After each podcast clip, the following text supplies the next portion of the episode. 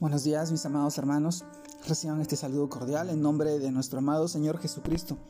Y en esta oportunidad, permítame poder compartirles la reflexión de hoy día, el cual se titula Llamando la atención.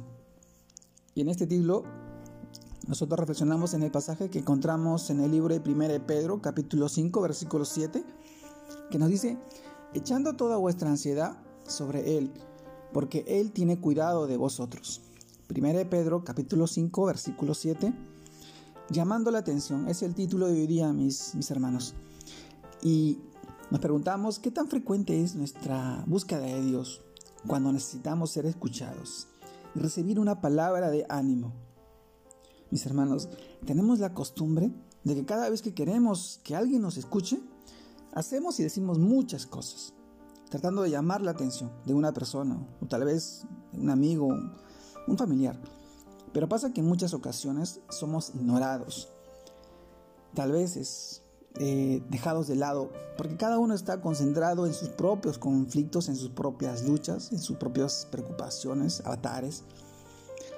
Y es muy curioso, hermano, ver cómo a veces somos tan complicados, tan indecisos, pues sufrimos porque cada, porque cada persona porque cada día a veces nadie nos presta la atención o el cuidado que necesitamos, pero a la vez ponemos en la lista de espera a Dios, quien cada día está haciendo todo por llamar nuestra atención y decirnos, ven a mí, porque yo tengo cuidado de ti. Tenemos a Dios disponible para nosotros todos los días, en cada tiempo, en cada momento, en cada hora, pero insistimos en buscar a alguien que está ocupado todo el tiempo.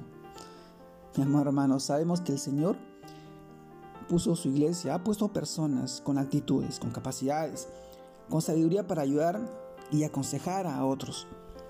Pero entonces la manera correcta de acudir a ellas cuando estemos pasando por momentos muy difíciles, necesitemos la ayuda y el consejo de alguien más, es primero buscar a Dios, depositar en Él todas nuestras ansiedades, todos nuestros problemas, nuestras cargas, nuestras luchas, nuestras tristezas, confiando que Él nos enviará o nos indicará a la persona con la cual podemos hablar.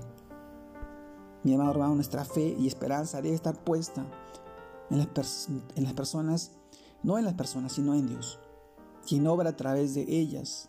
Por eso es importante que siempre lo que busquemos sea primero a Él, teniendo la certeza de que Él se encargará de indicarnos el momento, la hora, el medio y el lugar en el que nos debemos contactar con alguien más. Así que todo será bajo su voluntad y dirección, lo cual hará todo, todo, todo lo que obre para nuestra bendición. Mis hermanos, llamando la atención es el título de hoy día.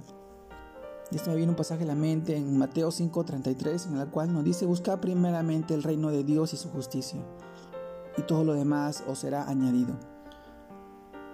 A veces tenemos tantas preocupaciones, tantas necesidades y tantas cosas que tenemos, que hay que solucionar, pero no estamos poniendo la mirada en la cruz, no estamos viendo a nuestro Señor.